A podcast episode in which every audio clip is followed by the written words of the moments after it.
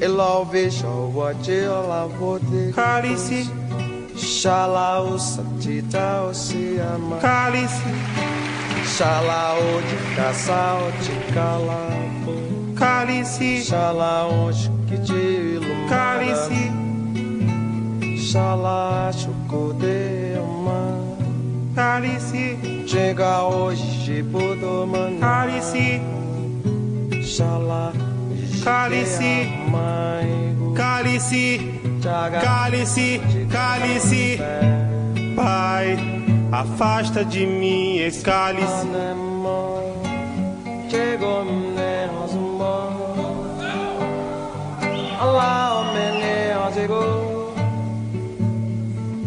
De vinho tinto de sangue, arroz a grega, para andar, para dar, para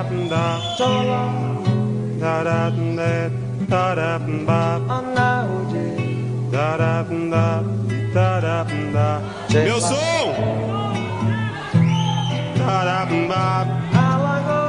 Arranada de Parabadá Alagoa Parabadá Parabadá Alagoa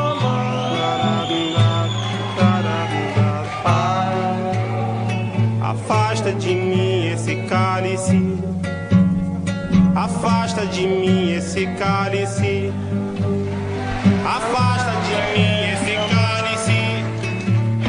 Alô? Alô, alô, alô.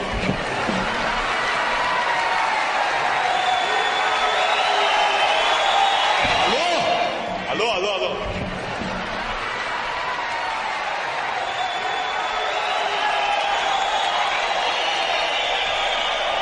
Olha, eles estão apurrinhando muito, sabe? Esse nosso também, som não estava no programa, não. Tava no programa, claro, tá no programa que eu não posso cantar a música, nem posso cantar Ana de Amsterdã. Não vou cantar nenhuma das duas, mas desligar o som não precisa, não. Meio que essas perguntas, é, essas respostas, né, da pergunta anterior, meio que já sabe, colocou em jogo a outra pergunta que eu queria fazer, né, e o professor falou até agora do filme Batismo de Sangue, que era mais especificamente sobre esses materiais didáticos que vocês levam, né, que vocês têm utilizados. Então, assim, se há documentários, filmes, e se vocês poderiam citar eles para a gente. E eu só complemento, assim, também a questão do material da internet, né, relação ao YouTube, né, a, Facebook, redes sociais, como é que entra esse assunto da ditadura, da memória da ditadura com o trabalho na internet, além dos filmes, músicas, como a Tiara já uhum. perguntou. Bom, eu acho que os vídeos falaram mais sobre os as coisas que eles usam do que eu, né? Eu fiquei, respondi, coloquei outras coisas, não falei muito sobre as coisas que eu levo de material, né? É, eu acho que eu uso muito uma coisa que o Ed usava nas aulas, de análise de música. Eu gosto muito, eu acho que música aproxima os meninos do conteúdo, eles ficam mais chegados, eles gostam mais de trabalhar assim, e as músicas do período da ditadura, elas são muito. É,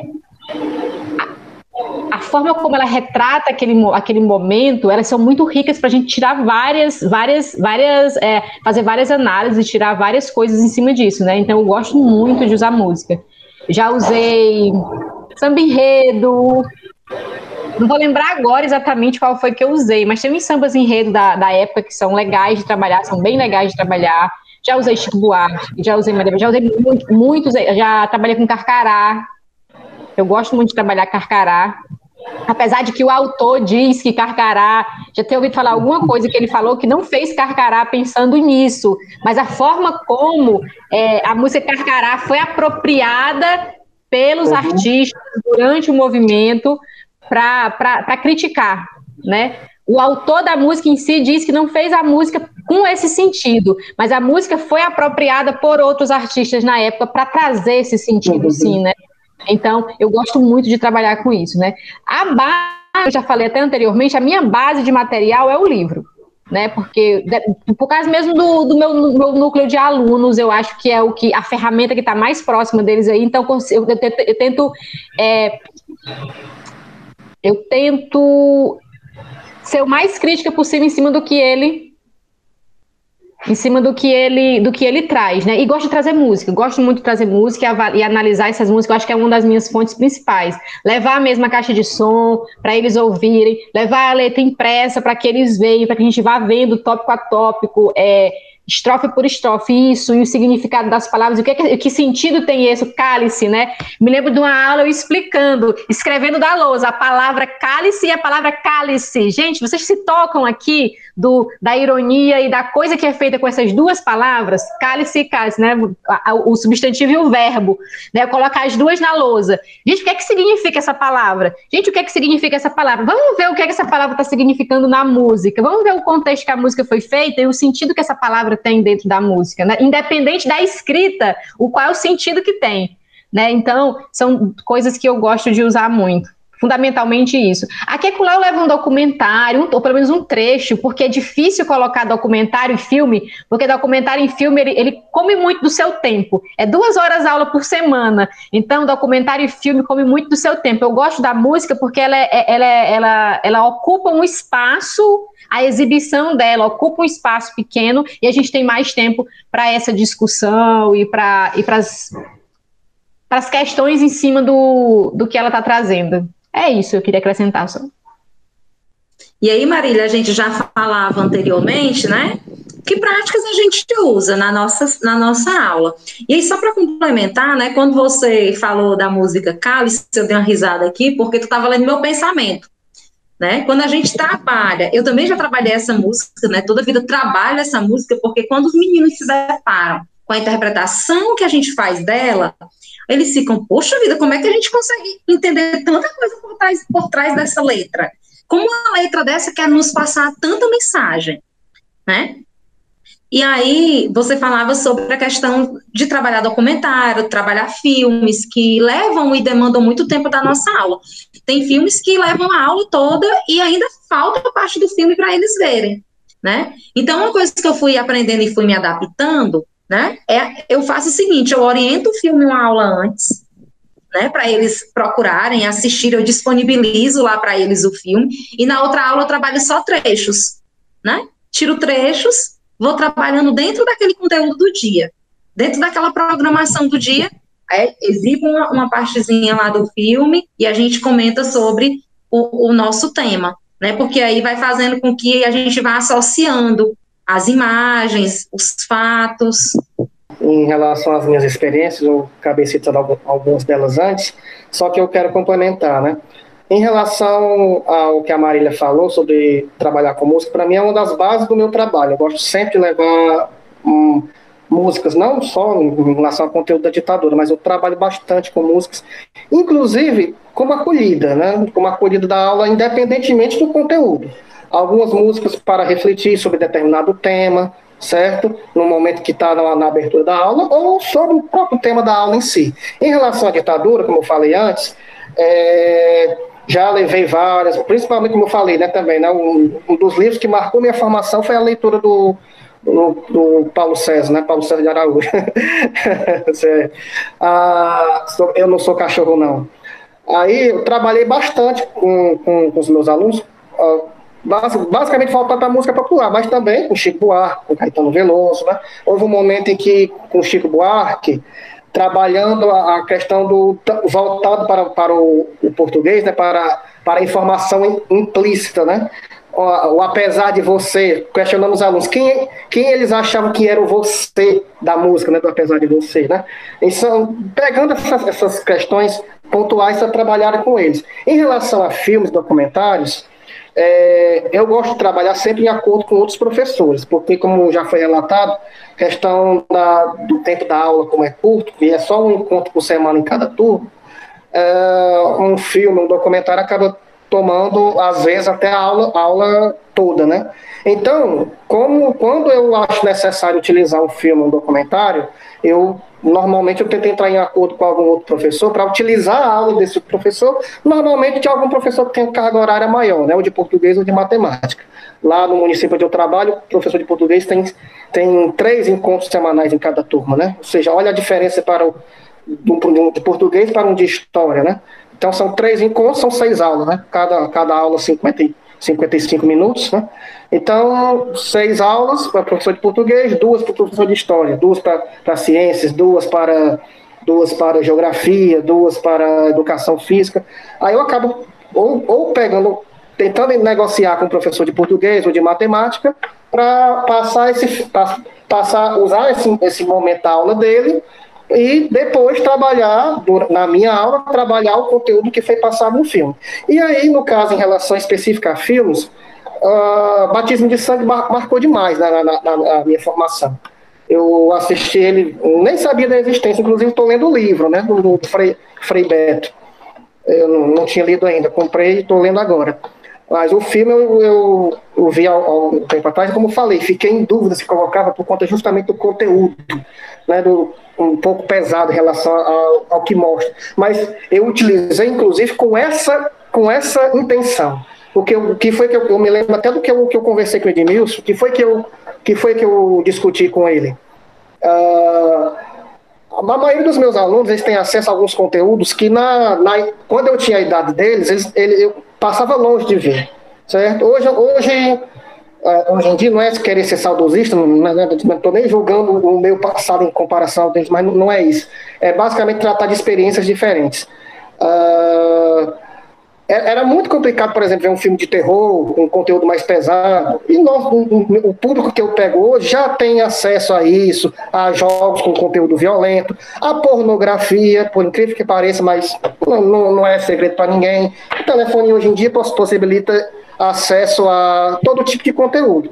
Então, eu, eu julguei é, que esse conteúdo, apesar de que pudesse ser pesado para alguns alunos, para a maioria não seria. Então, eu coloquei o batismo de sangue interessado, principalmente no, no, momento de tortura que acaba acontecendo com um dos protagonistas do filme, para que justamente os alunos tivessem noção de que isso acontecia na, na realidade do período da, período da ditadura militar, para mostrar como, como eram algumas práticas de tortura. Eu trabalhei com eles a partir do de idade. E aí mostrar um, uma cena acaba sendo, vamos dizer assim, acaba sendo um elemento a mais que um elemento visual para fazer o link com, com o texto, né? Então, eu acho um momento particularmente muito rico. Principalmente porque eles, a, quando eu, tive, eu tinha receita, experiência, mas a maioria acabou aprovando. Inclusive, um acabou relatando que acabou tendo pesadelos, certo? Mas eu acabei discutindo com ela o seguinte: é sinal que você se incomodou, e é sinal que você nunca vai esquecer esse conteúdo. Então foi isso que eu pensei em relação às minhas experiências relacionadas a, a filmes. A, como eu citei, a questão de músicas, gosto de trabalhar também a, a, as matérias de jornais que circulavam na época. Como eu falei antes, trabalhando, linkando com algumas, com alguns, com alguma conotação do português. Ou então, quando, quando o tempo acaba permitindo, fazendo algumas análises da, das letras de música e por aí. E, há diversos materiais que, que são possíveis para se trabalhar com a ditadura, com a temática da ditadura. Eu acabo basicamente a, a, escolhendo a partir daquilo que eu percebo em relação às minhas turmas. Eu, eu acabo tendo, acabo é, como é que eu posso dizer? Acabo avaliando aquilo que eu, que eu acho adequado para as minhas turmas e acabo decidindo dentro, dentro desse vasto material que existe, acabo, de, acabo decidindo aquilo que eu acho mais pertinente para cada um. Mas com essa, com essa gama toda de, de, de, possibilidades. Eu não, não me encerro apenas em uma. E deixando sempre claro que, como eu falei antes, né, a ditadura para mim é um dos temas prioritários quando eu vou dar o conteúdo da, da minha disciplina de história. É, ditadura, escravidão, ditadura para mim eu não abro mão, não abro mão de, de trabalhar um, um, um, período um pouco mais alongado com os meus alunos relacionados ao tema de, da ditadura. Não abro mão de forma alguma. Já, já tive problemas, como eu falei, já tive problemas com isso, mas já, já estamos há um, cinco anos, seis, quase seis anos de experiência na sala de aula, já aprendi a relevar um pouco dessas, dessas patadas que nós acabamos invariavelmente levando. Então, esse universo cultural dos estudantes, né, a questão das redes sociais, da internet no debate da ditadura, da história, mas principalmente da ditadura.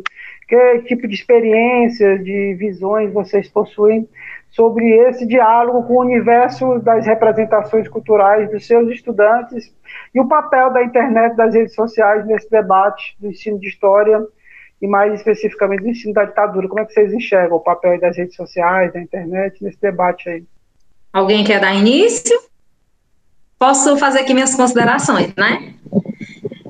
Aqui em Ocara, né, nós não temos museu, nós não temos cinema, né? Então, é, nós ficamos bem alheios, assim, a gente só tem acesso quem vai até Fortaleza, né? E, e usufrui desses meios por lá. Aqui no nosso município mesmo nós não temos. E aí o que os meninos sabem, né, sobre o tema é o que eles veem na internet, é o que eles veem na, na TV. E aí um cuidado que eu sempre busco, né, que nós sempre buscamos, na verdade, é fazer esses meninos é, conseguirem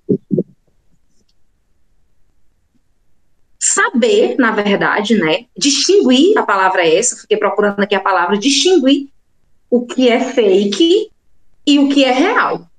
Né, porque a gente se depara muito na internet com informações fakes.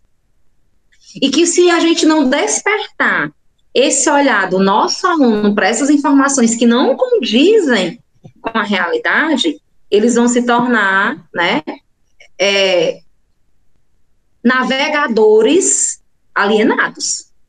Então, é um cuidado que a gente tem que ter muito, é da gente é, tentar passar essa consciência para esses meninos, deles conseguirem selecionar ali o que eles estão vendo na internet, o que está sendo apresentado para eles na internet.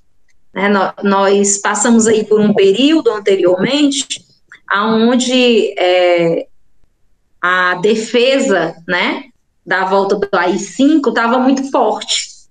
E aí eu me deparava nas minhas aulas com essas perguntas. Ellen, né, isso aqui é verdade? Né, isso aqui vai ser bom para a gente? Porque o que eles vi, viam era o que estava lá sendo apresentado.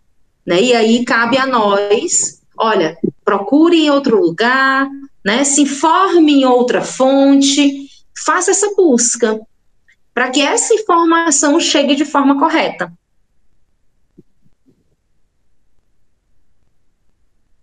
O, acho que a minha linha de pensamento em relação a isso é muito da Ellen também, viu? A gente está em realidades muito parecidas, né, Ellen? Em realidades muito parecidas. Aí é o seguinte: esses meninos, eles têm muito mais acesso à informação do que a nossa geração, quando era estudante da escola básica, teve. Muito mais acesso à informação. Mas esse acesso à informação não não, é, não, não, não bate com o acesso à formação. Não bate.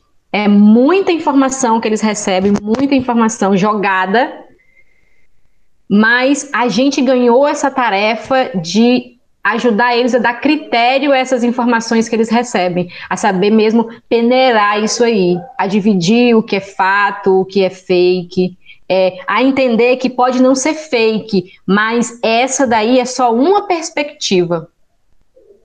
Né? É só uma perspectiva sobre determinada coisa. Às vezes não é nem fake, mas é uma perspectiva específica de um lugar de fala específico.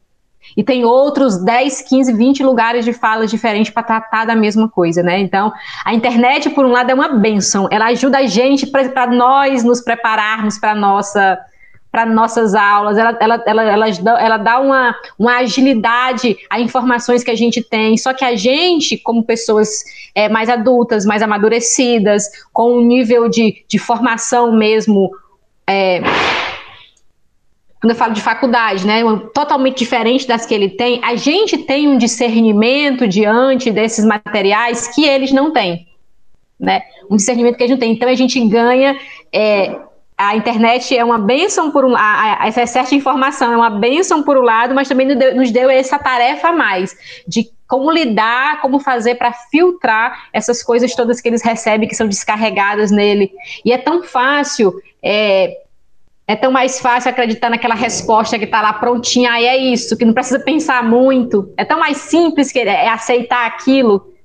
Aquela coisa está mais assim, prontinha, acabada, você não precisa pensar muito a respeito. Então, a gente tem essa, essa dura tarefa como professores dessa geração tão conectada. É isso. Bom, já uma experiência nesse aspecto é um pouco diferente, né? Assim, eu, como trabalho em sala de aula com a ideia de partir da realidade do aluno, uh, em todo o conteúdo eu busco saber o que é que os alunos sabem, né, sobre, sobre aquele conteúdo em específico. E na maioria das vezes que eu faço essa pergunta, que eu fiz essa pergunta, né, aos meus alunos na, nos anos anteriores que, que trabalhei com o conteúdo ditadura, pouquíssimos tinham algum conhecimento prévio de algum aspecto que seja da, da ditadura. Uh, não saberia dizer por que, que isso acontece. Acredito, é só, só uma, vamos dizer assim, é só uma sondagem, só uma perspectiva, um, um palpite na realidade. Que a realidade de muitos interferem demais na questão do, do, do não conhecimento, não só desse assunto, não só sobre ditadura, mas em vários outros conteúdos mas né, é, é, algo que precisa ser mais, ser mais investigado. Mas em relação a essa questão, essa perspectiva de, de, de problemas relacionados a, ditaduras militares ser trabalhada a partir de perspectivas é, de extrema direita, por exemplo, ou de, ou de negação de tortura, como acontece muito, que vemos muito falar, é, eu não tenho esse problema na. Não tive né, esse, esse problema nas minhas turmas desde, desde quando comecei a trabalhar. Pelo contrário, eu tive esse problema com pessoas próximas a mim, inclusive da família. Sempre tem aquele tiozão do zap que aparece mandando a mensagem, né, dizendo que não houve tortura, ou, ou enaltecendo até né, a tortura uh, negando, agora, por conta da pandemia, negando a pandemia, negando, negando a, a, eficácia das vacinas, mas em relação à ditadura militar mesmo, em relação aos conteúdos sobre ditadura, eu não tive esse problema em relação a negacionismo a, ou alguma coisa parecida. É, o que a, o que eu acho até assim, né? É, se, se houvesse um conhecimento prévio, mesmo que errado, poderia ser trabalhado em sala de aula também, né? A trabalhar essa perspectiva de, de que não, não é bem assim, aconteceu de outra forma, apresentar a, o material, a fonte tudo mais, mas eu não, eu falei, eu não tive essa, esse, esse problema. Sempre imaginei que esse problema, a, esse problema acaba sendo maior no ensino médio que aí os, os alunos têm uma perspectiva maior, participam mais né, de, um, de um ambiente já político, já começam, já, já estão aptos a participar de eleições, de, a votarem, né? Então acredito eu que esse seja um problema mais do ensino médio do que do, que do meu ambiente, né, do ensino fundamental. E aí, Marília, você fala assim, né, que nem tudo é fake, não. Não é, né? É a perspectiva de cada um. Né, durante uma aula minha, um aluno relatava assim: é, mas eu ia para Fortaleza num táxi com um senhor que, diz, que ia dizendo que ele vivia, vive, viveu perdão, né, no tempo da ditadura e que tinha sido a melhor coisa para ele. Então ele estava mentindo, era. Aí eu dizia para ele: não, é a perspectiva dele, é a posição que ele ocupava naquele determinado período histórico que fez com que ele lhe desse né, a opinião dele. Então é muito importante a gente também, como você dizia na sua fala, fazer eles perceberem isso, né? Pois é, é muito a experiência de quem viveu os anos 70 é, lá em Fortaleza é completamente diferente da experiência de quem viveu Quixadá. Quem viveu Ibaretama, que era distrito de Quixadá, quem viveu Ocara, é outra totalmente diferente. Assim como quem viveu, mesmo sendo em capital e sendo num espaço urbano visado como Fortaleza, quem viveu em Fortaleza, a experiência é bem diferente do quem viveu em São Paulo e Rio de Janeiro. É, são, são perspectivas diferentes, né? A gente tem essa, essa, esses três pontos: tem o fake e tem as várias verdades a gente falava muito isso em teoria, né, Edmilson, lá na, na faculdade, é que não existe a verdade, existem as verdades. Depende muito da, do lugar de fala de cada um. E até também, gente, é, perspectivas contraditórias. Eu escuto, por exemplo, meu pai. Meu pai me relata os relatos que ele faz sobre o período da ditadura. Ele, ele várias vezes relatou para mim que foi abordado pela polícia várias vezes, por, simplesmente por estar transitando na rua. Isso quando ele morava, ele morava em Fortaleza na época, né? Passou a maior parte do tempo, período da ditadura, morando em Fortaleza. Aí ele chegou a dizer que foi abordado várias, várias, várias vezes. Meu pai, como é um, um cidadão negro, né? Aí imagino até por que dessas abordagens, mas enfim. É, foi várias vezes abordado, mas outras, várias outras vezes ele fala do, sobre o período da ditadura com, com, esse com essa mistura de memória e história, né? De, de, de, de, com essa perspectiva de um período bom, de um período, de um período onde como fala, não havia bandidagem, não havia essas, essas como é que posso dizer, não havia uh, os problemas que existem hoje, como por exemplo o consumo exagerado de drogas, há, há, há, sempre essa relação da ditadura como um período melhor do que, o, do que o período atual. Meu pai já fez essa relação, alguns tios meus já fizeram essa relação, e ao mesmo tempo, como eu relatei aqui nessa história, meu pai disse que várias vezes foi abordado pela polícia, né, sem, sem praticar crime nenhum. Né? Então, tem essas perspectivas, mesmo, mesmo perspectivas contraditórias, né?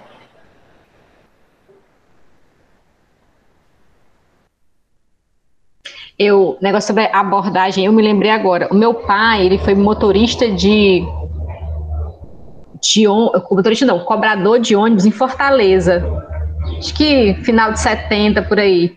Ele disse que na época, no treinamento, eles faziam um, uma coisa assim, ele disse assim, não, naquela época eles faziam, faziam um treinamento com a gente, que você, você olhava para uma pessoa e só de olhar para ela, você via ela, ela nua na sua frente, você sabia que, que, é, qual, é, que tipo de pessoa era aquela, só de olhar para ela. Né? Eu fico pensando, gente, que coisa louca. Eles faziam todo um estereótipo e colocavam isso nas pessoas, o estereótipo, para ele ficar vendo quem é que entrava no ônibus, que tipo de pessoa é aquela, todo pelo estereótipo, e fazer uma análise em cima do estereótipo da pessoa. Eu fico muito louco, eu fico pensando, como é que será que não era essa, essas, esses cursos, essa, essa preparação que era feita para os caras naquela época?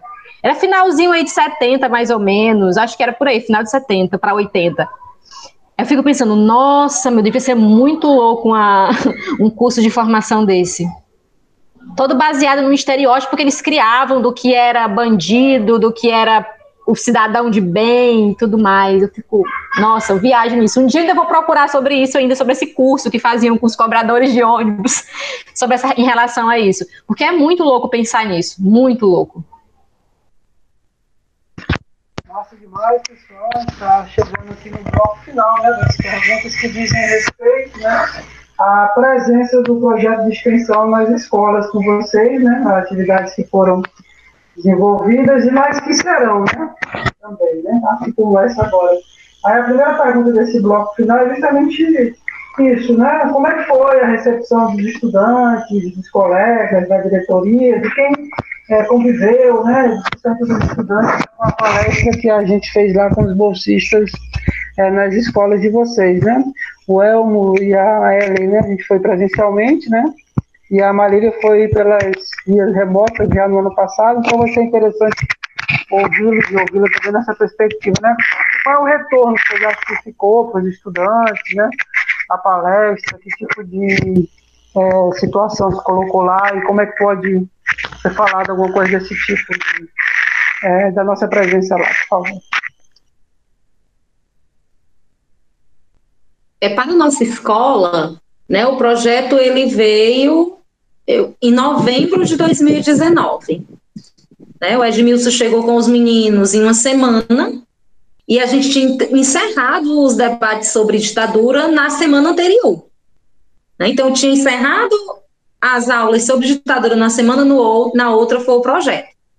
Né, e aí eu lembro muito bem né, que quando eu falei para eles que nós iríamos ter esse momento, aí eles ficaram se questionando, quem é que vem, né, como que vai ser, Ellen? Aí, é, durante a fala do Edmilson e dos meninos, né, porque outra coisa que eu achei muito importante para eles perceberem é que quem, um dos bolsistas que estava com o Edmilson era Abdel. O Abdel tinha sido nosso aluno, foi nosso aluno na escola. Né? E eu falei para eles, olha, vem um professor, expliquei quem era, e o Abdel vinha junto, expliquei que tinha sido nosso ex-aluno, estava no curso de História na FECLESC, né? E eles ficaram naquela ansiedade para poder ter esse momento. Né? E aí, o importante dessa discussão ter se dado dias antes é que tudo que os meninos iam analisando, iam debatendo com eles, eles ficavam assim, de entre olhar para mim, né? E aí, vez ou outra, um que estava perto, nós conversamos isso aí, nós debatemos isso aí. né, a relação que eles estavam fazendo. E uma coisa que eu achei muito interessante essa questão de você lançar um debate e você mostrar, né, através de fontes, como aquilo ali se deu, né? Por que motivos aquilo ali aconteceu. E isso eles associaram depois, né? Foi um, um, um ponto muito positivo que eu achei no feedback que eles me deram, porque na outra semana, quando eu fui para a sala, né, a primeira coisa que eu fiz foi isso. E aí, vamos conversar sobre o momento que a gente teve semana passada. O que, que vocês acharam? O que, que vocês tiraram de importante daquele momento? O que, que vocês têm para me dizer? Né? Eles relatavam justamente isso. Né? Não, Ellen, nós podemos ver ali as coisas que eles estavam falando, não foram palavras jogadas ao vento. Né? Nós conseguimos perceber a mensagem, conseguimos captar a mensagem que eles queriam trazer para a gente e foi se encaixando bem direitinho com as aulas que a gente tinha tido. Né? E assim, essa importância que eles perceberam da universidade dentro da escola, que é algo que às vezes parece tão distante para eles, né? essa presença da FECLESC, da Universidade da UES, ali no nosso contexto, no nosso chão. Né? E a sua própria presença, Edmilson, né? Teve aluno que chegou para mim e disse assim: eu nunca pensei em ter aula com professor de universidade antes de chegar lá. né? Por quê? Porque mostra né, essa importância que nós temos em levar a nossa história para eles. Né? É, mostra para eles é, essa, essa felicidade que nós temos de ensinar a nossa disciplina. Né? Eles conseguem é, o projeto, eu até comentava, né, com alguns professores, que uma coisa que eu achei muito interessante no projeto é a própria linguagem que você e os meninos usam para poder debaterem com eles, né, porque é uma, é uma linguagem muito próxima deles. E, geralmente, quando chega alguém né, para falar, para abordar determinado tema, que chega com a linguagem que às vezes eles não conseguem compreender, né, porque tem palavras que não faz parte ali do vocabulário cotidiano deles, eles não demonstram interesse. Né? E o projeto, ele leva isso. Ele leva essa linguagem facilitada para os meninos. Né? E assim, infelizmente, ano passado, né, nem de forma virtual, nós podemos fazer, mas aí para esse ano, né, nós vamos pensar nas possibilidades, tá certo? E se Deus quiser, com a vacina aí no segundo semestre, né? Até por conta, é nem pelo projeto mesmo, né? Porque a gente precisa dessa bendita vacina para tocar a nossa vida aí, né? E mudar o Brasil, né? Obrigado, Ellen. Se Deus continua. quiser, Edmilson. Se Deus quiser. Quem pode continuar? Bom, bom, né?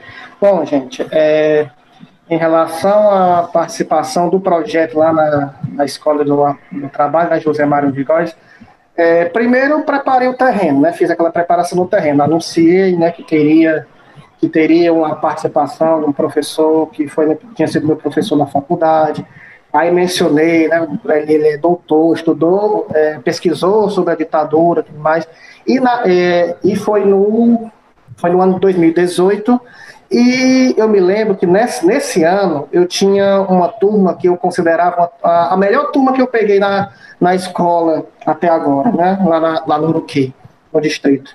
E eu tinha, eu tinha uma perspectiva muito alta para que eles né, questionassem, que eles é, absorvessem o máximo possível de informações, justamente porque tinha muitos alunos ali que eu, é, nessa turma, que era uma turma no ano B da tarde, tinha várias pessoas que eu considerava com a capacidade de, de compreender o que estava sendo colocado, certo?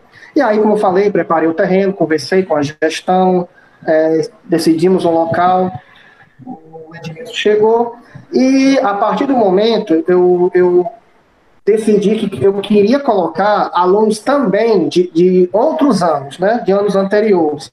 Eu chamei alguns alunos também do oitavo ano. Foi a partir, do, foi a partir desse ano que eu tive esse cuidado de trabalhar, não, não apenas com a perspectiva do conteúdo do nono ano, né? A ditadura como conteúdo do nono ano, mas também é, que os alunos dos anos anteriores já pudessem preparar esse terreno para que no ano seguinte, né, começassem a, a iniciar esse conteúdo já com algumas informações prévias. Aí, nessa, né, no momento que o Edmilson lá estava, alguns alunos de, outros, de, de, de outras séries de outros anos, perdão, já estavam participando também do momento.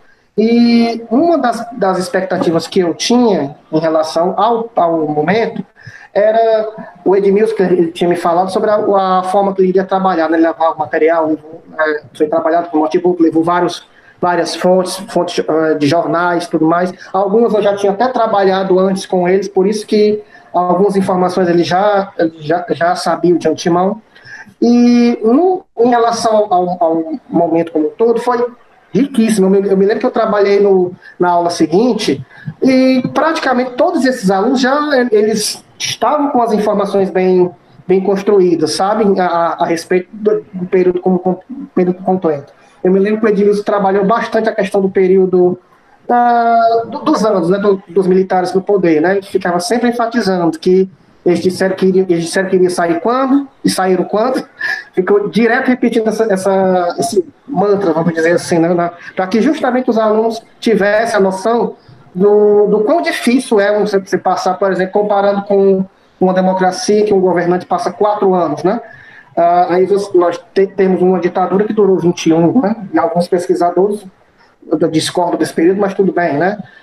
Pegando mais o, o, o mais característico, não mais, o mais reconhecido. Então, eu, para mim, particularmente, foi um momento muito interessante, porque também abre, porta da, abre as portas da faculdade para o ambiente escolar, que é, como a Ellen falou, é algo que eles né, ainda não têm, como é que eu posso dizer, eles ainda não têm uma, uma, uma noção de como é um trabalho numa universidade, como é o estudo numa universidade, numa faculdade, um curso de, de, ensino superior. Então, eles vão ter uma preparação maior durante o ensino médio, mas já com uma pequena bagagem trabalhada no ensino fundamental. Foi bastante importante também nesse sentido. E um, e um último destaque que eu gostaria de fazer em relação a esse, a esse momento é, foi a respeito de alguns alunos que lá estavam, é, é, realmente perguntarem, fazer algumas perguntas ao Edmilson, justamente por conta dessa construção de conhecimento que foi feita, né, para se trabalhar com conteúdo sobre a ditadura. E aí, no momento que estava acontecendo o debate, estava acontecendo a exposição e posteriormente o debate, eu, me, eu, lembro de um aluno específico que eu acho que o Edmilson vai lembrar, Carmelita, né, Edmilson? Ah, uma menina que depois, que, né, que lá, lá, quando acabou o ano letivo, acabou tendo uma dificuldade imensa com, com a família, porque queria estudar numa escola que tinha lá um processo seletivo, que era na zona, zona urbana, né, moradora da zona rural, e a família, um, um, de extremo potencial, a família barrou a participação dela né, nesse, nesse processo seletivo, aí tive que brincar, tive que visitar a família, conversei com os gestores, e ela acabou fazendo, até confessando que acabou fazendo as escondidas no né, processo seletivo. A gente ficou de conversar novamente com a família para ver se dava certo. E no final das contas, né, ela, fez o processo seletivo, tirou o primeiro lugar. E o trabalho de convencer os pais, né? Acabou, o pai acabou aceitando, nos ouvindo, e hoje ela está para concluir o ensino, o ensino médio, né? Eu gostaria de, de citar esse exemplo por conta de que ela foi uma das que mais na aula seguinte, foi uma das que mais me questionou a respeito do, do da, das informações que foram passadas nesse período. Né? E também para mostrar o quanto a importância que nós temos na, na vida de algumas pessoas, de alguns estudantes nossos, que nós temos, ah, em, determinados momentos, nós passamos da importância em relação à área da educação. Nós temos que, né, como eu falei lá no começo da, do podcast, né, Uh, em, algum, em, determinados momentos, só a teoria não é, não, não, é suficiente. A gente acaba tendo que lidar com situações em que é, a emoção acaba levando muito. Eu tinha certeza que era, era uma pessoa que ia dar conta do conteúdo, não ia fazer nada de errado, que era a preocupação maior do pai dela, né? Aí, no final das contas, acabou dando certo, acaba ela tá lá estudando até hoje, não dá trabalho para ninguém, uma aluna super, super do bem, né? Uh, é, um, é, um, dos orgulhos que eu tenho na minha carreira, na minha carreira é, na, na, na, educação. Apenas um, um, ainda relembrando o momento, né, com Edmilson, apenas um porém, né, porque infelizmente eu, eu me lembro que não, não deu para terminar, né, todo o conteúdo, né, porque né, como, como foi da, período da manhã, a maioria dos meus alunos acabam tendo que pegar transporte para voltar para casa e acabou não dando tempo de terminar. Apenas essa, esse, esse porém, mas que em nenhum momento atrapalhou o desenvolvimento. Tudo que foi passado lá foi um momento muito rico, muito rico, muito importante na vida desses estudantes que puderam participar dele. Então, a, a minha experiência com o projeto na, a, na escola foi bem diferente de vocês, porque a gente, por mais que a escola seja fora de Quixadá, mais perto da faculdade, né, Edmilson? foi a última que recebeu a visita. Não, Ai. a minha foi no Uruquê, a minha só é 25 minutos de distância. Ah, tá. Então, a gente estava falando sobre a proximidade que Baretama fica de Quixadá, né? Mas que a gente demorou, o projeto demorou tanto para chegar até Baretama. A gente já tinha conversado sobre o projeto ir com antes, só que aí aconteceu outras coisas por causa de transporte do a gente tinha combinado alguma coisa com o Tasto que ia mais gente. Eu ainda quero fazer isso, Edmilson. O dia da extensão FECLASSIC, assim que a gente puder voltar. O, o Tasto foi um, um, uma semana de feira para ser, ser jurado, e eu tava, o Tácito gostou, e a gente estava falando, Tácito, tem que fazer um dia da extensão FECLASSIC aqui. Trazer, tipo, trazer todos os projetos de extensão e cada um vai se alocando com uma série ou com uma turma e vai fazendo, fazendo um jogo, um dia inteiro de, de troca da universidade da escola. Ainda vamos fazer isso, hein? Aí, desde lá, que eu já tinha falado com o Edmilson algumas vezes, a gente trazer o projeto e acabou que não deu certo. E só deu certo nessas condições que foi em pandemia já. A gente teve que é, se ficar só nesse de, de, virtual, né? Só no virtual. Inclusive, a fala ficou muito no Edmilson, os meninos que fazem parte são bolsistas, não tiveram, até por causa do tempo que a gente tinha, os meninos não tiveram muito espaço para fala, né? A fala ficou muito no Edmilson, os meninos não puderam ter uma participação mais ativa no momento. Claro que os meninos estão por trás do projeto, né? Mas na hora, no momento, os meninos não tiveram uma participação tão ativa, né? E o gostinho que ficou é de que a gente não pôde, aqui na Ibaretama, na Escola Cônego, o projeto não teve essa troca tão expressiva como teve em outras escolas, porque estava no presencial. Porque, bem ou mal, isso aqui, a tela, inibe de você ligar o microfone, de você falar que inibe muitos alunos, né? Então acaba que a troca não foi tão intensa como poderia ter sido, né? Mas foi muito bom. Também foi muito bom. A gente teve alguns retornos de alunos falando sobre ter gostado. É, aconteceu dentro de um momento que a semana inteira tinha sido reservada para umas temáticas da, dessa linha. Foi na Semana da Independência, Aí a coordenação, Marília, a gente tá, vamos fazer uma coisa, vamos dedicar todas as aulas, mesmo o dia das ciências humanas, vamos dedicar o tempo para trazer, para planejar aulas diferentes sobre tema. A gente queria trabalhar democracia, era o tema geral da semana. Né, falar sobre democracia. Então, vamos trazer umas pessoas de fora, vamos convidar. Então, a gente saiu nessa busca.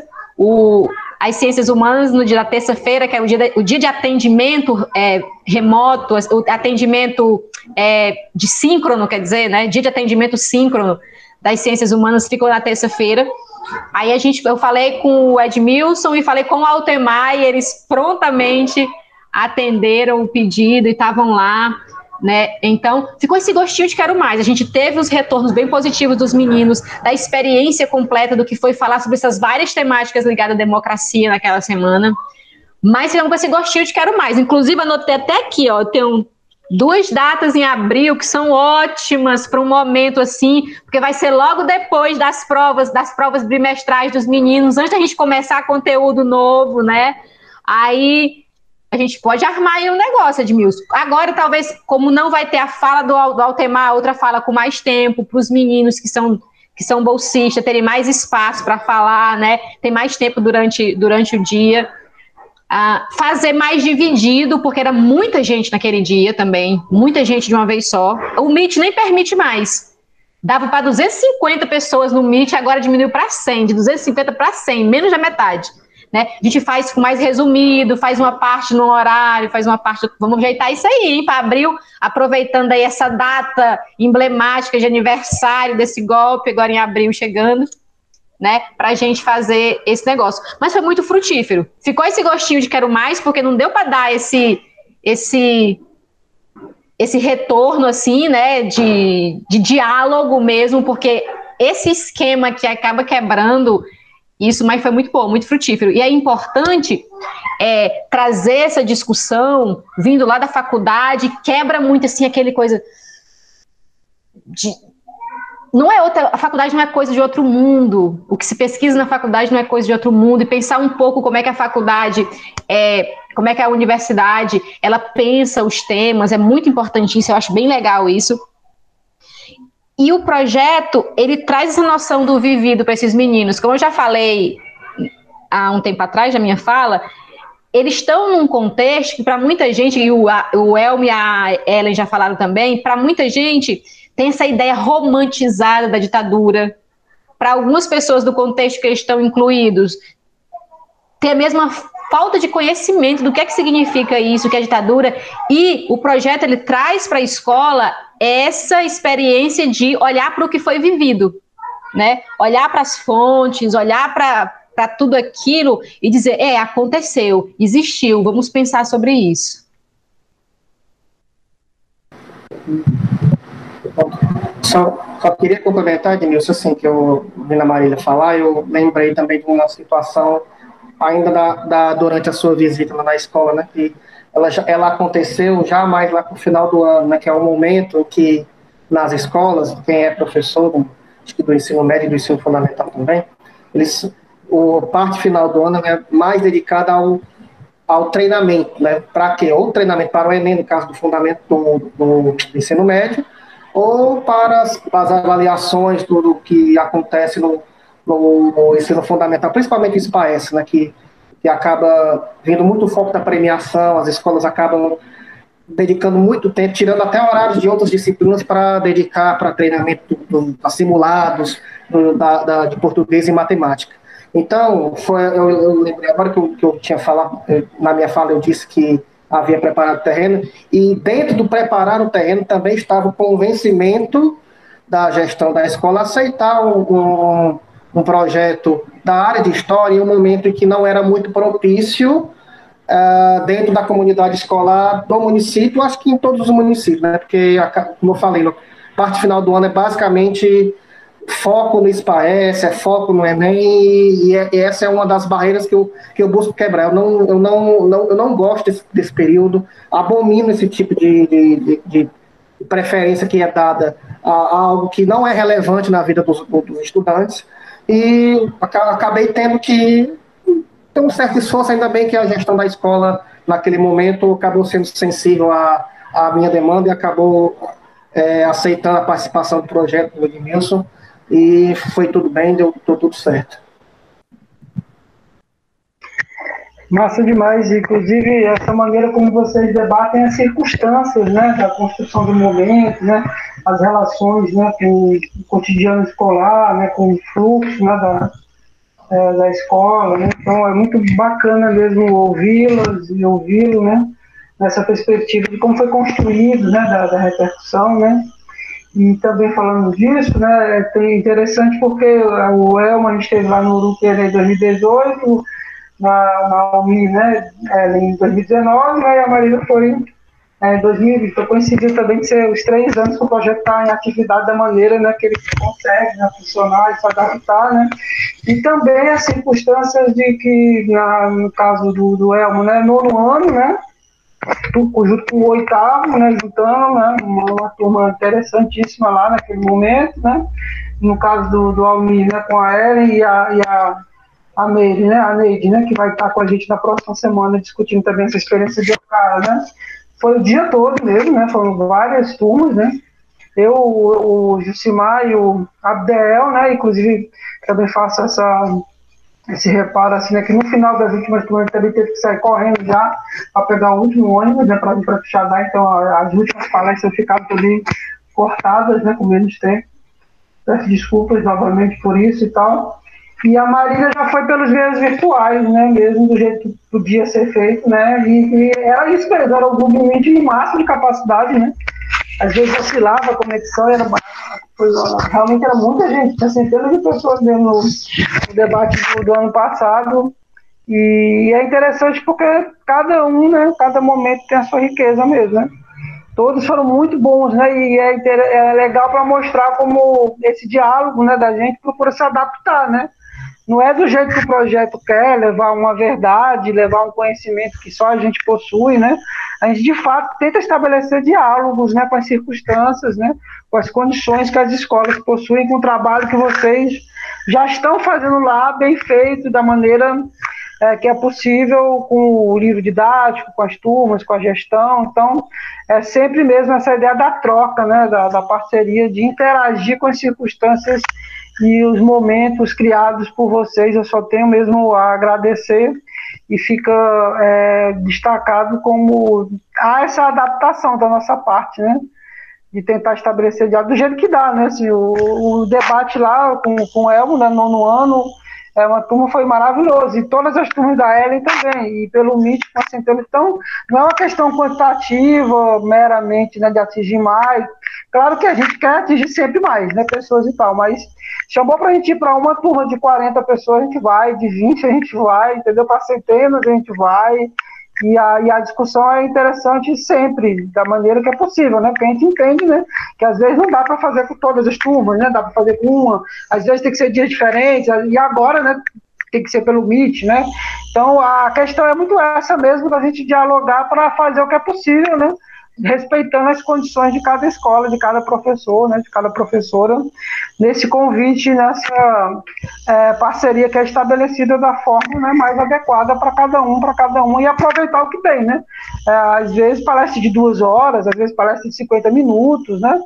E aí você se adapta, né? Claro que duas horas não vai dar para né, falar mais do que, né? Mas 50 minutos perfeito também, né? Com uma proposta, uma problematização também rola, né? também é interessante. Não vai deixar de fazer, porque não são duas horas, né? A gente faz 50 minutos, né? A mesma coisa, ah, não vai deixar de fazer porque é uma turma menor, não é 100, não, faz também, porque tem que atingir o máximo de pessoas da maneira que for necessário, que for possível, né? Então, fico muito contente de estar aqui com vocês, né? Discutindo essas novas questões e passo a palavra para a Tiara e para o Wagner fazerem aí os últimos debates, né? Só tem mais duas perguntas, que eu até acredito que já foram respondidas, mas queria que eles fizessem na sequência só para é, desencargo mesmo de consciência, se vocês quiserem complementar mais alguma coisa. Então, Tiara, Wagner. Tá, é, essa penúltima pergunta que a gente pensou, meio que você já também, né, já tem essa dinâmica aqui, né, de, de uma, uma questão levar a outra e os temas já estão indo junto, mas é muito, essa última pergunta, penúltima, né, é muito em questão desses desafios que a gente está enfrentando no momento, né, a questão da pandemia e também do lado político, né, a gente vive num momento não muito democrático, né, um autoritarismo muito forte. Então, quais são as perspectivas atuais de vocês em relação a esses temas?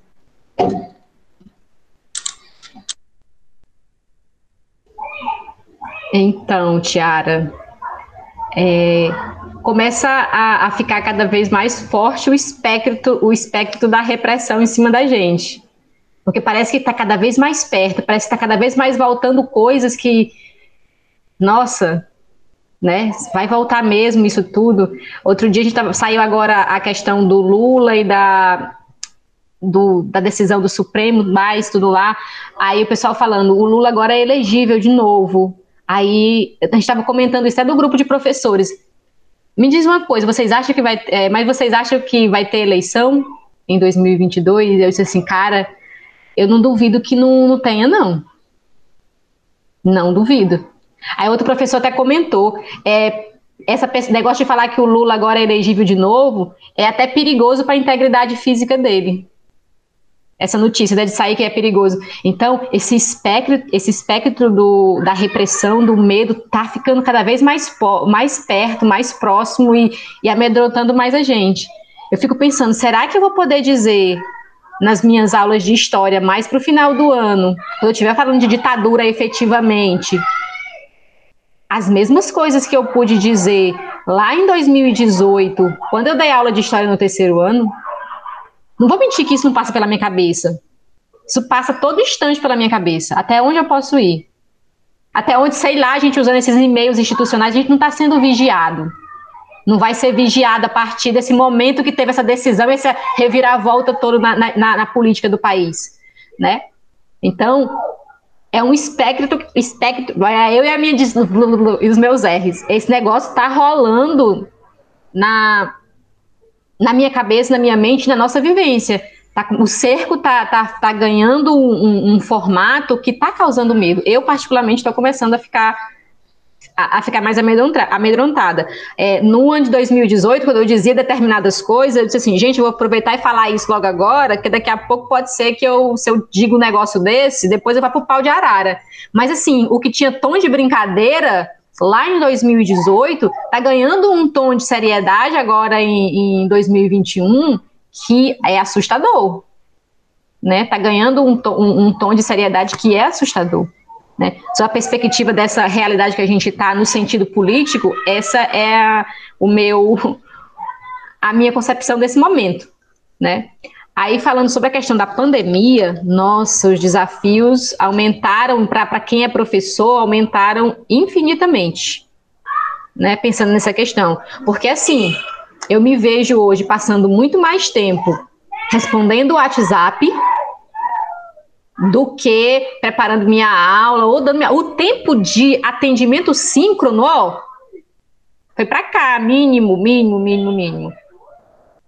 Aí eu fico pensando, eu levo maior tempão para preparar o que eu quero, o que eu quero trabalhar, preparar o conteúdo, transformar esse conteúdo numa videoaula, porque a gente faz videoaulas também e deixa disponível para os meninos, preparar a videoaula, preparar a atividade, trabalhar no, no síncrono, atender no síncrono e depois todas as demandas, a burocracia, que parece que a burocracia aumentou, porque agora tem um link para enviar, para enviar o, o plano, um link para enviar as atividades para os alunos que não têm acesso e tem que ser caderno de atividade, um link para para enviar mais não sei o que, outro link para enviar não sei o que. Gente, eu já tô doida com tanto link que eu recebo todo dia que eu tenho que enfiar alguma coisa dentro de cada link desse, né? A, a burocracia ficou gigantesca. Você passa muito mais tempo preparando aula, porque tem que adaptar para um tempo pequeno e ainda tem que fazer videoaulas em cima disso. E você gasta mais tempo ainda, além de tudo isso, para atender individualmente a demanda de cada menino. Às vezes tem uma, uma questão que é quando você está no presencial, tem uma questão que é feita na sala por um. Às vezes essa questão é, é uma, uma dúvida da cabeça de 10, e quando você responde para esse um, outros 10 foram contemplados. Agora não, você liga o celular, tem 300 mensagens no teu WhatsApp, de sei lá quantos números diferentes, e você tem que atender individualmente, um a um. Eu costumo, eu estou dizendo agora, nesse, nesse ano, que eu virei blogueirinha, porque eu faço tutorial quase todo dia. Eu baixei aqueles aplicativos que grava a tela do celular e os meninos, é incrível como eles estão tão integrados com tecnologia, mas o uso que eles fazem da tecnologia é tão específico que, por exemplo, o menino não sabe olhar o e-mail para verificar o que chegou na caixa de e-mail. Não sabe. Ele sabe usar o e-mail lá para colocar para entrar no Facebook, para cadastrar num jogo, mas ele não faz a mínima ideia de como é que ele vai acessar o e-mail mesmo, para ver a caixa de e-mail dele. E a minha vida agora é gravando a tela do celular e fazendo um tutorial para esses meninos. Como é que verifica o e-mail? Como é que se cadastra no aluno online? Como é que acessa o Google Sala de Aula? Como é que faz acesso ao Google Meet? cheio de coisa e, e, postando e posta os vídeos, não tem que postar o vídeo no seu canal do YouTube, porque é mais fácil de passar os links, porque às vezes o vídeo fica um pouco grande, não dá para passar o vídeo direto porque não vai baixar no celular do menino. Aí tem que mandar o link do YouTube. Aí tive que ativar a minha conta do YouTube. Vocês não vão ver as minhas videoaulas, porque é, é tudo no. É, que só vê quem recebe o link, né? Se você colocar lá Marília Oliveira, você não vai ver minhas videoaulas, porque não está disponível para qualquer um olhar. é só quem recebe o link. Então, virei blogueirinha, virei é, técnica de, de coisa, porque, ai, tia, eu não sei entrar no, no tal aplicativo, ai, eu tenho que recuperar a senha, ai, eu tenho que isso, ai, o, qual é o defeito do aplicativo, porque eu clico na atividade está em branco, qual o defeito, tem que, sempre tem que ser, tem que ser técnico de, de informática agora, para poder é, sobreviver a esse ensino remoto. É muito complicado. Nego tá suando frio para ser professor em tempos de pandemia, viu? E aí, Marília, é, complementando a sua fala, né? Tá vendo aí, Marília? Aí, passa logo o link. a nossa perspectiva é poder sobreviver, na verdade, né? Assim, diante desse contexto que nós vivemos. Sobreviver fisicamente. Manter a sanidade mental. Sobreviver psicologicamente e sobreviver politicamente. Porque o contexto, o panorama é muito complicado. Enfrentar uma pandemia, que nem nós estamos enfrentando, com o desgoverno que nós temos, meu esposo que diz assim: nós estamos sobrevivendo por sorte, né? Porque nós temos sorte, porque o contexto não colabora. Né? A política do nosso país, os nossos representantes não colaboram, infelizmente. Né? Todo dia a gente acompanha aí na TV, todo dia a gente acompanha, né? Nas redes sociais e, e nos jornais a situação em que nós nos encontramos, que não é tão legal, né? Para não dizer desastrosa certo? E aí, quando em março do ano passado nós nos deparamos com essa situação de parar tudo, né, de nós entrarmos em isolamento social, nós nos deparamos com outra realidade que até então nós não tínhamos convivido, que era ser professor de ensino à distância sem as ferramentas e sem o apoio para um ensino EAD. Né? E aí, quando a gente embarca nesse negócio de ensino remoto, a gente se depara com várias situações, né? muitas situações, com vários contextos. Desde alunos que não têm um aparelho celular, que não têm internet, alunos que a mãe tem que dividir o celular para três em uma casa, né? Alunos que têm acesso, têm celular e que não acompanham. Né? Nós, nós nos deparamos com diversas situações. E aí, dentro desse contexto, né, eu me pego questionando da seguinte forma: é, aonde fica a nossa saúde mental também do professor? Porque se fala muito da saúde mental, né, é, dos desenvolvimentos das habilidades socioemocionais dos alunos. E nós, professores? Porque nós somos seres humanos e nós estamos trabalhando, né? Muito me dói quando eu escuto alguém dizer assim: é, não, não, esse tempo todo em casa, né? O que nós temos trabalhado em casa, meu pessoal, não, tem, não tá no gibi, não, né? E aí, a gente tem que ter um controle, muitas vezes, que nós não, eu pelo menos não consigo, que é de administrar isso, né? O tempo, o meu tempo, o tempo da Ellen enquanto pessoa e o tempo da Ellen professora. É, esse ano eu estou tentando me, me policiar mais. Mas ano passado foi um ano muito cansativo para todos nós e muito difícil, porque muitos de nós não conseguimos administrar esse nosso tempo.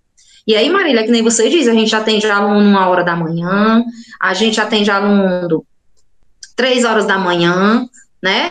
É, você dorme com os meninos e acorda com os meninos, num linguajar, né? porque me vem à cabeça que parece que eles não têm essa noção né, do nosso tempo. Né? E, e às vezes eu mesmo peco com isso, porque eu acabo. Né, o menino manda mensagem às 10 horas da noite e eu olho aquele aluno que dificilmente ele tem acesso.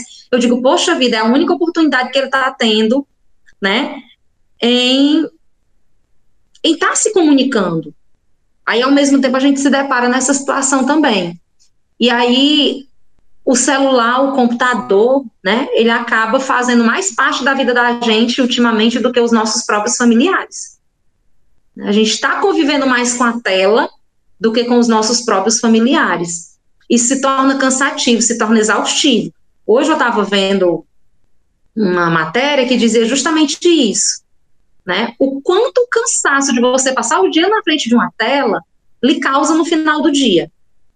E eu dizia aqui para o meu esposo, eu digo, parece que tem dias que eu estou mais cansada do que aquele dia que eu tenho 10 aulas presencialmente, né? Que você tem, a gente chama no nosso linguagem, ah, nós não temos nenhuma janela, né? A gente está ali no horário corrido de 10 aulas durante o dia, e a própria interação, o olho a olho, como eu digo para eles, o tete a tete, né? Que a sala de aula, ela lhe proporciona a troca de olhar, o debate, o contato, que a gente acaba não tendo. E aí, Marília, quando você falava, né, que durante a ida do projeto virtualmente à sua escola, você não percebeu muita interação do aluno, não é só no projeto, não é só porque talvez o Edmilson fosse alguém que para eles não era conhecido, que o projeto fosse novidade, a gente percebe isso nas nossas próprias aulas. Né? Muitas vezes você não sabe se você está dando aula para o aluno que está do lado de lá, com o microfone desligado, com a câmera desligada. Né? Eu fico me questionando, será que esse menino está aí mesmo? Né? E aí, aqueles poucos que participam, eles acabam é, esbarrando nisso também, né? desse ensino, até onde o ensino remoto ele propicia realmente a aprendizagem. E a nossa rotina, ela vai é, indo de encontro. Prepara a aula, é, coloca link, link no WhatsApp, coloca, administra o Google Sala de Aula, atende aluno, atende pai, né? Prepara link para atividade é, remota, prepara material para as atividades que vão ser impressas, aqueles alunos que estão acompanhando assincronamente. E a gente, além desses meninos que acompanham, a gente ainda tem que dar de conta dos que não têm acesso, dos que não estão acompanhando de forma síncrona. Porque esses meninos também eles não podem, não podem se perder pelo caminho. Né? Então, os nossos desafios, eles se multiplicaram. E aí, outro dia no planejamento, eu até conversava com os professores da minha área. A gente é, relata que esses últimos tempos estão sendo muito difíceis, mas o que nós aprendemos, né, não, não, não dá nem para descrever. O que nós nos superamos e o que nós, enquanto professores, nós conseguimos dar de conta, não é brincadeira. Nós devemos nos sentir verdadeiros guerreiros né, de ter encarado o desafio do ensino remoto, algo que era completamente novo para a gente, e a gente dá de conta. Porque não é brincadeira, né? E tem outra. A gente acaba, né, também é, fazendo com que né, o nosso tempo, o nosso tempo passe a ser o tempo da escola. A gente está na escola diariamente. Aquele horário que nós não tínhamos, nós agora temos.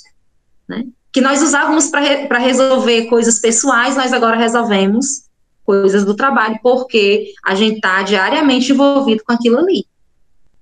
E aí a gente vai, graças a Deus, se superando e aprendendo com tudo isso, né? Pois é, Ellen. Mas o. Te dar já a palavra. É que a Ellen estava falando aí, eu estava pensando aqui. É, tem hora que essa situação tão sufocante te dá uma angústia e um desespero que você pensa qual é o sentido de tudo isso. Né? Ontem eu estava na minha aula, aí eu fiz uma pergunta para os alunos. Aí fiquei por cinco minutos nominalmente chamando fulano. Qual é a sua opinião sobre isso? Você pode falar? Aí esperava, aí nada de resposta, nem dizer que não, sabe? Aí, um segundo, fulano. Eu fiz isso, gente, com as seis pessoas, chamando nominalmente durante uns cinco minutos. Aí, depois disso, um aluno ligou o microfone e disse: Tia, a tia não me chamou, não. Mas eu já tô com pena, não quero deixar a tia falando sozinha, não. Vou responder e vou dar meu ponto de vista. Eu não quero deixar a tia. Eu tô com pena já, não quero deixar a tia falando só. É, obrigada, Yuri. Aí ele foi lá e deu o ponto de vista dele. Depois dele, mais uma menina se manifestou e falou também. É é complicado demais, dá um desânimo, você perde, gente, será? Qual é o sentido de tudo isso? Será que esses meninos estão ouvindo mesmo? É, sempre acontece dos meninos passarem print da sala de aula, que eles fazem um link, né? Aí, tipo, meia hora depois que a aula acabou, todo o professor saiu, os alunos, eles voltam lá no link e tem duas, três perfis estão lá ainda. A gente pensa, esses meninos, será que eles só ligaram, deixaram lá o negócio truando E a aula acabou, eles foram fazer outra coisa, esqueceram do celular e ficou lá. Porque se deixar, eles estão da turma da. Tem uns alunos que são da turma da manhã. Você faz o link, mas se você voltar no link lá 7 horas da noite, tem perfil que ainda tá lá. Não sai. Aí eu fico pensando, será que esse menino tava na hora da aula aí? Ou se ele só ligou e depois esqueceu o celular e pronto, né? A gente fica pensando, na hora que você está naquele desespero, naquele momento de mais angústia, porque tem hora que você respira, aí você conta até 10 e você, não, vamos seguir. A gente está fazendo o melhor, é, pode não ser a melhor coisa, da melhor forma, mas é o melhor que a gente está podendo fazer. Tem hora que você precisa se olhar no espelho, respirar fundo e dizer isso para você mesmo. Porque tem hora que parece que não faz sentido nenhum esse trabalho todo. Que a gente está fazendo um monte de coisa e não está servindo para nada. Tá desesperante mesmo, é desesperador mesmo o negócio. É, é complicado. E aí, Marília, ainda tem outro fator. A gente fala que a gente tem que orientar o aluno como é que ele acessa o e-mail, como é que ele acessa o Meet, como é que ele acessa o Google Sala de Aula, mas a gente acaba esquecendo que esse desafio tecnológico não é só para os alunos, não, né? O que tem de professor que teve que se adaptar a essa realidade não é brincadeira, né? É, além de, de, estar com história, né, eu também tenho uma carga horária no laboratório de informática. E aí, eu sempre ficava, né, há dois anos, está com três anos, e há dois anos atrás, 2019, 2018, 2019, eu ficava, né, pessoal, para os professores, ia de planejamento em planejamento. Vamos fazer um curso de informática, vamos aprender a usar a tecnologia a nosso favor, vamos aprender a usar essas ferramentas e adulando a um e a outro para fazer isso, né? E aí a história é, eu já sei. E aí dois ou três professores era o público que a gente conseguia atingir. Quando veio o ensino remoto, em março do ano passado, usa Meet, usa Google Formulário, usa Google Sala de Aula, o que tinha de professor, né, atrás de orientação.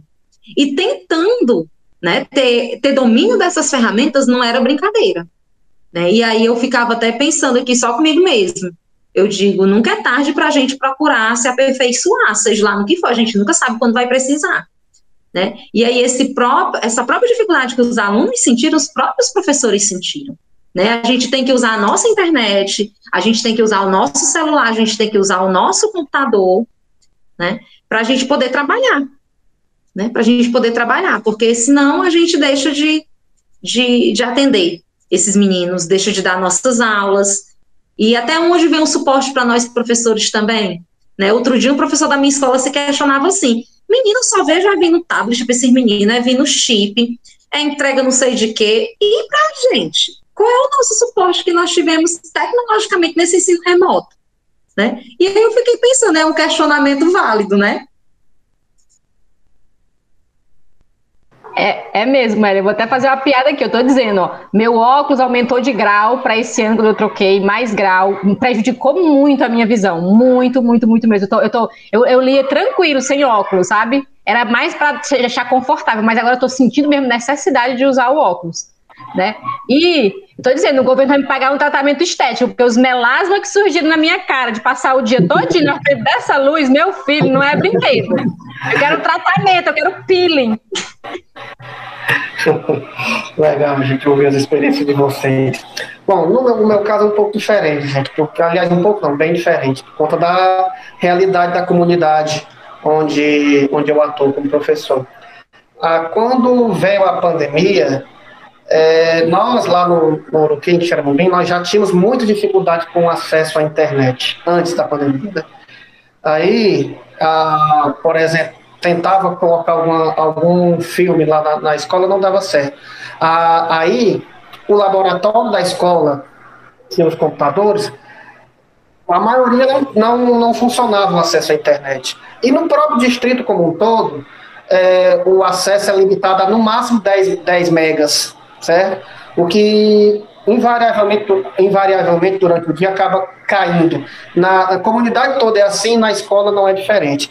Aí você imagine então, se não, na sede do distrito, que fica, que é o mais próximo da zona urbana da cidade, né, de Quixeramobim, é, a situação é dessa maneira, você imagina para a maioria do meu público que mora nas localidades ao redor do distrito. Então, é, a, a, maioria não tem acesso à internet. Aí eu tive relatos de alguns que estavam tendo que ir para outras casas para poder encaminhar as atividades.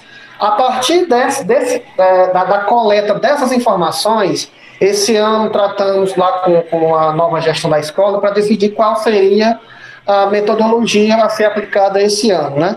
Então, é, a partir de todos esses relatos, com todos os professores, não só comigo, foi decidido que, basicamente, nós trabalharíamos com atividades. Eu, sou hoje, basicamente, um professor para encaminhar atividades, sem, sem, sem explicar um conteúdo, ou explicando, no máximo, mandando mensagem pelo WhatsApp. Eu não dou aula pelo, pelos aplicativos, pelo Zoom, pelo Meet, porque, infelizmente, é simplesmente inviável para a maioria dos meus alunos. Ano passado, quando, quando ainda não sabia dessa, dessa realidade, é, chegava um momento de eu ter que dar uma aula para o nono ano, com 30 alunos, ter três alunos acessando. Né?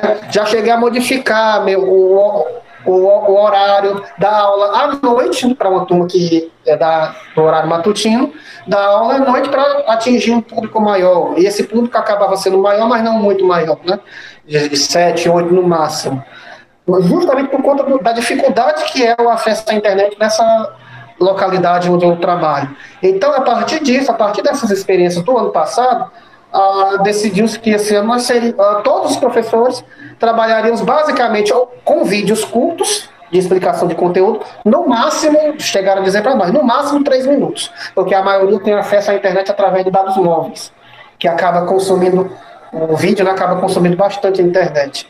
A, a, a maioria a maioria tem acesso a dados móveis, outros não têm acesso, ou então o pai agora, pai ou a mãe retornou a trabalhar, enfim, cheguei, cheguei a fazer um levantamento com todas as turmas que eu trabalho, e de fato a maioria não tem, a não ser que, a não ser que estejam mentindo, né, coisa que eu duvido, mas a maioria de fato não tem acesso à internet regular, né, de uma maneira regular, ou como acredito eu, como a maioria de nós aqui através do Wi-Fi, né, do, do Wi-Fi.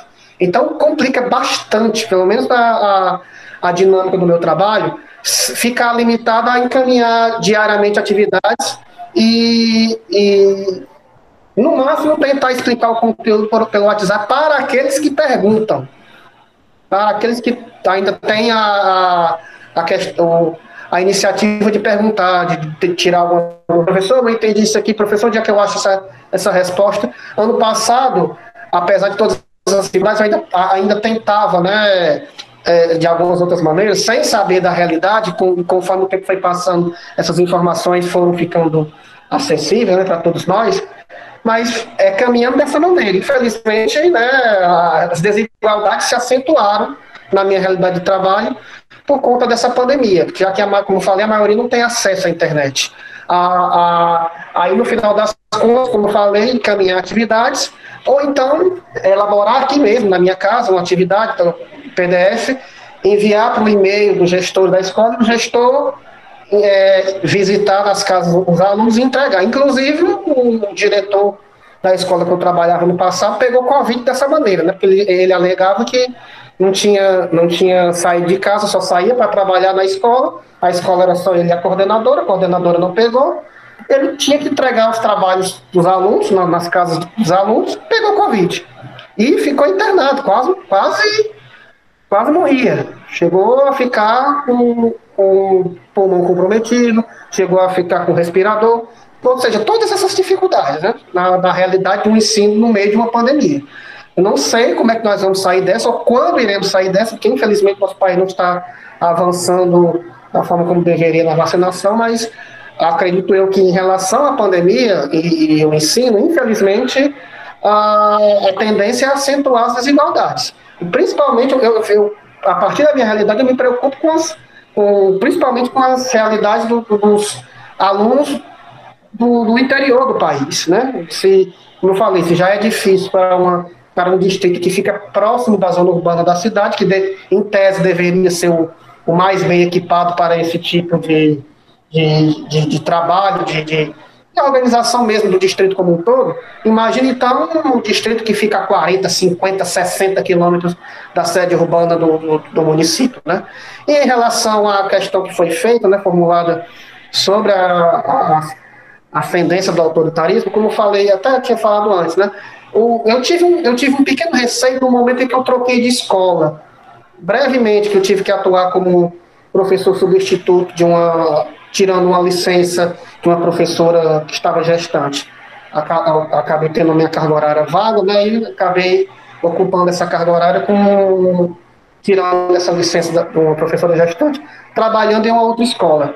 E nessa outra escola, como não conhecia os colegas de trabalho, não conhecia as turmas, é, acabei de, inicialmente tendo um pequeno receio de trabalhar com o conteúdo de ditadura, por exemplo, citando, mas trabalhei eu, eu, como eu falei antes, né, os alunos perguntavam, né, no caso, essa experiência que eu estou relatando específica, já aconteceu em 2019, né, já com o presidente, né, já com Jair Bolsonaro eleito. Então, mas muita gente dos meus alunos questionaram, perguntaram, te, uh, questionando alguns atos que ele fazia, né, é, perguntaram sobre o icônico, icônico kit gay, né, aí lá vai eu ter que responder o que era o kit gay. Você imagina 2019 ter que responder para um aluno que é um kit gay, né? Sendo que isso já tinha sido debatido, né, vamos dizer assim, amplamente nas, na campanha, né, na campanha presidencial.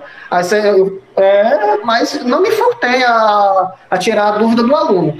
Com, como eu falei, com certo receio, por ainda não conhecer totalmente, não, não ter trabalhado com, com, como os meus alunos já ao, ao longo dos anos, com meus alunos da, da outra escola, mas não me furtei, não, não sinto essa. Eu, particularmente, não sinto essa, essa escalada do autoritarismo de uma maneira mais. de uma maneira que me intimide a, a mudar minhas práticas cotidianas em sala de aula. É, como eu falei antes, acho que é, é, um, é, um, é algo que tende a, se, a ser muito pior no ensino médio, porque, como falamos, a, acredito eu, né, também não é, não é algo que eu tenha a certeza para enfatizar, mas acredito eu que seja uma realidade um pouco diferente, que os alunos já participam mais de um debate político, já são aptos a, a, a, a votarem nas eleições, né, com parte de 16 anos, enfim. É, essa realidade na, é, não me afeta, até como eu falei, é, é, é quase nula a questão da, da discussão política no, no, no, meu local de trabalho, no meu ambiente de trabalho. Quase nulo, quase nulo, quase não tem participação. Obviamente que né, nós mesmos, por acompanhar o noticiário, né, é, acredito eu que tem algum, algum impacto pessoal, mas em relação ao meu trabalho, não, não tem. Massa, pessoal, né? Então a gente chega à última pergunta, que eu acredito que já foi comentada, mas para a gente ter a oportunidade, caso querer complementar, né? Wagner? Bom, gente, pensando em tudo que vocês falaram, eu queria saber como o projeto de extensão pode ajudar nesse sentido, de dialogar com a cultura escolar de cada lugar e debatendo a ditadura e a, como esse debate ele atua hoje nas circunstâncias atuais, principalmente nas aulas do momento. Eu acho que eu quero só reforçar o que eu já falei antes em outra resposta, que é a questão do o projeto ele é importante para dar essa dimensão do vivido, porque a gente está num contexto onde os meninos tiveram experiências com o tema, o, o, o, o, meio social que eles estão inseridos tiveram experiências com o tema que tem um, uma visão bem específica do que foi a ditadura né, as cidades do interior têm uma visão muito romantizada, então ele é importante para a gente ter, é, é, é, expandir o, a dimensão de olhar que esses meninos têm, ou até dar um olhar para esses meninos em relação, porque às vezes eles não, têm, eles não têm olhar nenhum sobre essa temática. Né? Acho que fica nisso a, a minha conclusão em relação a isso. Bem, no meu caso, é, eu vislumbrei um projeto pensando nas turmas uma construção de conhecimento mesmo, né? Porque, como eu falei antes, a maioria dos meus alunos, né, trabalho, eu trabalho com a, a sondagem inicial em relação ao conhecimento prévio do aluno. E das experiências que eu tive nos anos anteriores, a maioria dos meus alunos não tinham qualquer conhecimento em relação ao que se passou no período da ditadura. Então, é construir esse conhecimento a partir do, do, do, trabalho em sala de aula. E foi isso que eu vislumbrei em relação ao projeto. É, já tinha iniciado antes do, do Edmilson aparecer né, na escola e acabou com, é, servindo como, também como uma construção de conhecimento, complementando aquilo que já tinha sido dado, acrescentando outras informações e, no final, construindo conhecimento junto com os alunos. Foi essa a perspectiva que eu vislumbrei em relação ao projeto. E aí, só complementando as falas anteriores, né, e a, nossa, e a minha própria na última pergunta, é, o projeto ele vem até como um apoio ao nosso trabalho também docente, né? Como uma forma de também legitimar o nosso trabalho, né? De, de reconhecer também o nosso trabalho. E aí os meninos acabam que tendo essa visão, né? De, não, não é só a professora da minha escola, né? São outros professores, é um professor também que não está dentro do meu contexto, mas que vem trabalhar a temática aqui comigo também. São alunos que saíram da minha escola e hoje estão na universidade, que voltaram como universitários, e reforça para eles terem esse olhar também, né? Além dos muros da, da escola, além das portas da sala de aula. Muito massa, né? A gente chega então aí nas últimas considerações, né? É demais estar aqui com vocês. Né? Só antes que eu esqueça de reforçar uma palestra do ano passado aí com a Marília, né? A gente tocou a música Chapa, né? Da Emicida, para discutir a ditadura, a primeira vez, de Marília? Queria... De lá para cá a gente já fez outros momentos com a música Chapa, que deu muito certo naquele dia, e vem dando, né? Para fazer relações do desaparecimento, né? De hoje, né? desaparecimento da ditadura, os próprios alunos e alunos naquele dia já, faz, já fizeram essa própria discussão, é importante, né? E eu só tenho mesmo a ressaltar né, a gratidão, a, a imensa satisfação de estar com vocês, o orgulho de ser amigo de vocês, ter sido professor, de ser parceiro, e como é gratificante né, acompanhar a trajetória de vocês, a riqueza, né? Sempre todos os momentos têm essa mesma característica, né? a gente convida né, as pessoas, já conhece né, do, da capacidade dela, do que ela vem fazendo, da própria discussão né, da ditadura, que gente dialogou né, nas escolas e tal, e sempre é melhor do que a gente esperava, né? É como ver os do Maradona, real. Tá melhor do que quando jogou lá. A gente já sabe que é bom e a mesma coisa aqui com vocês. Eu tenho mesmo agradecer essa imensa satisfação, esse orgulho pelas pessoas que vocês são, pelas qualidades profissionais de vocês, né? É, superou todas as expectativas, né? Como sempre, todos os momentos têm sido desse jeito, porque é, é, é, isso mesmo, né? A riqueza da vida de vocês, da trajetória, né? E do contato, né, com o universo escolar, do cotidiano dos estudantes, é tudo muito rico, né? Tudo muito, como vocês já ressaltaram, vocês trazem né, essas dinâmicas, né? Essas escolhas profissionais qualificadas, né? Os desafios, né? Os dilemas, as dificuldades, né? Pelo comprometimento que vocês têm já na trajetória, né? Nas escolhas profissionais, né? É uma tônica de todos os momentos, tá? Aqui está se repetindo a partir da, de vocês, né? Mas todos os momentos tem essa questão, né? Sempre melhor do que a gente imagina, né? a gente está conversando com pessoas comprometidas, profissionais mesmo qualificados, gente né, de verdade, no melhor sentido da palavra, e profissionais, né? Eu fico muito orgulhoso de ter participado um pouquinho da formação e de ser amigo de vocês, tá? Estamos juntos, sempre. Eu que agradeço, Edmilson, o momento, né? o debate, o reencontro, né? Dizer que foi muito bom estar com vocês. Que tarde de conversa, na verdade, né? Maravilhosa essa que nós tivemos. Digo mesmo, fico felicíssima com esse momento. Amei o grupo, foi muito. Acho que não, não sei. Como teria sido, tivesse pegado pessoas que eu não tivesse conhecido, a dinâmica teria sido outra, eu acredito. Então foi muito bom, foi surpre surpreendentemente bom encontrar com vocês aqui, essa galera tão, tão maravilhosa que fez parte de um momento tão importante da minha vida, que foi estar dentro dos muros daquela, daquela Fé Classic, né, que marca a vida da gente. A ter passado por aquela instituição, ter conhecido vocês, experienciado as coisas que eu experienciei com vocês e com as outras pessoas que a gente teve lá naquele período, é, me transformou como pessoa. é, e me fez uma pessoa melhor. Eu, se eu não tivesse entrado no curso de história, é, a, a, o meu meio não teria feito de mim o que eu sou agora, ter experienciado o curso de história, ter conhecido determinadas pessoas como vocês, me fizeram muito bem, me construíram e eu sou muito feliz de ter, vivido essa experiência com vocês. Foi muito bom, porque eu estava ansiosa para ver como é que ia ser o papo. Aí eu chego e encontro com esse pessoal, aí eu fico super feliz, aí eu falo pra caramba, aí a gente comeu meia hora do tempo só puxando, botando fofoca em dia, rememorando as coisas da vida da universidade. Mas estou muito feliz.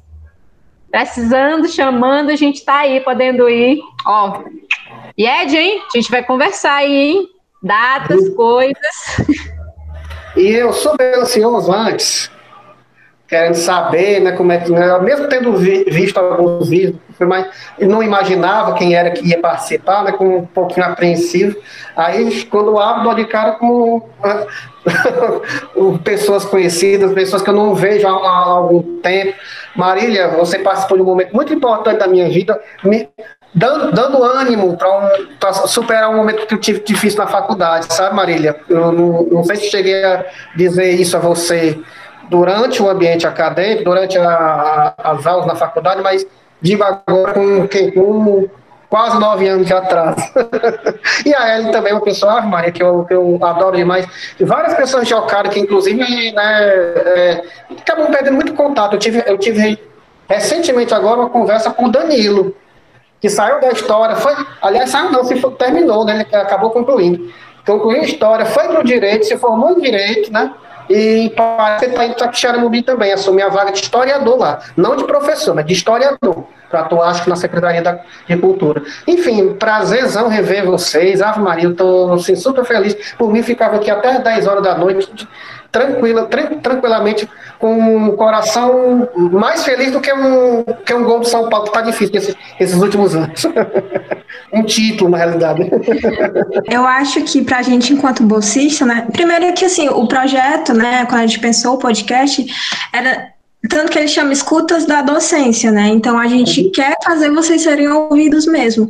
Então, para a gente que é bolsista, eu interpreto muito assim, é uma aula, né? A gente, dentro da faculdade, é, eu, eu, me sinto privilegiada no sentido de que eu tive até mais experiências do que dentro de sala de aula contra os colegas meus, mas é, estar aqui com vocês é uma outra grande experiência, né? Então, a gente aqui no projeto ouve vários professores, é, tanto a, a trajetória profissional, pessoal, enfim, a gente tenta né, perceber como as dificuldades e também as formas como vocês é, conseguem né, levar é, a profissão, assim, no meio de tantas dificuldades e ao mesmo tempo é, o estudo da ditadura, né, a gente percebe que é um assunto muito emergente, assim, é, a gente tem que tratar isso com muita seriedade e é um alívio, assim, da gente ver que vocês que estão, é, digamos, na linha de frente, né, trabalhando com um público tão diverso,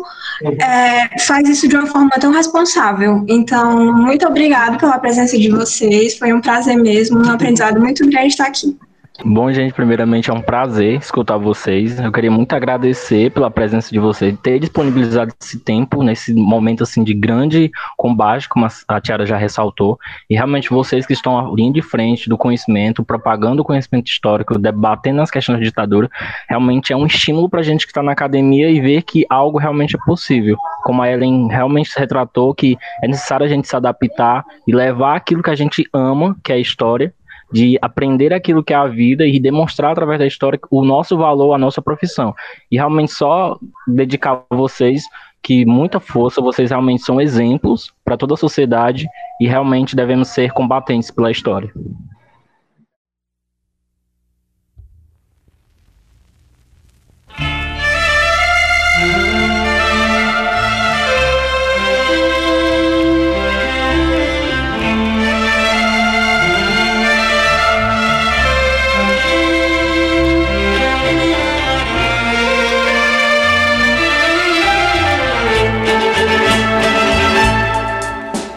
Te dei meu amor por um dia e depois, sem querer, te perdi. Não pensei que o amor existia, que também choraria por ti. Mas tudo passa, tudo passará.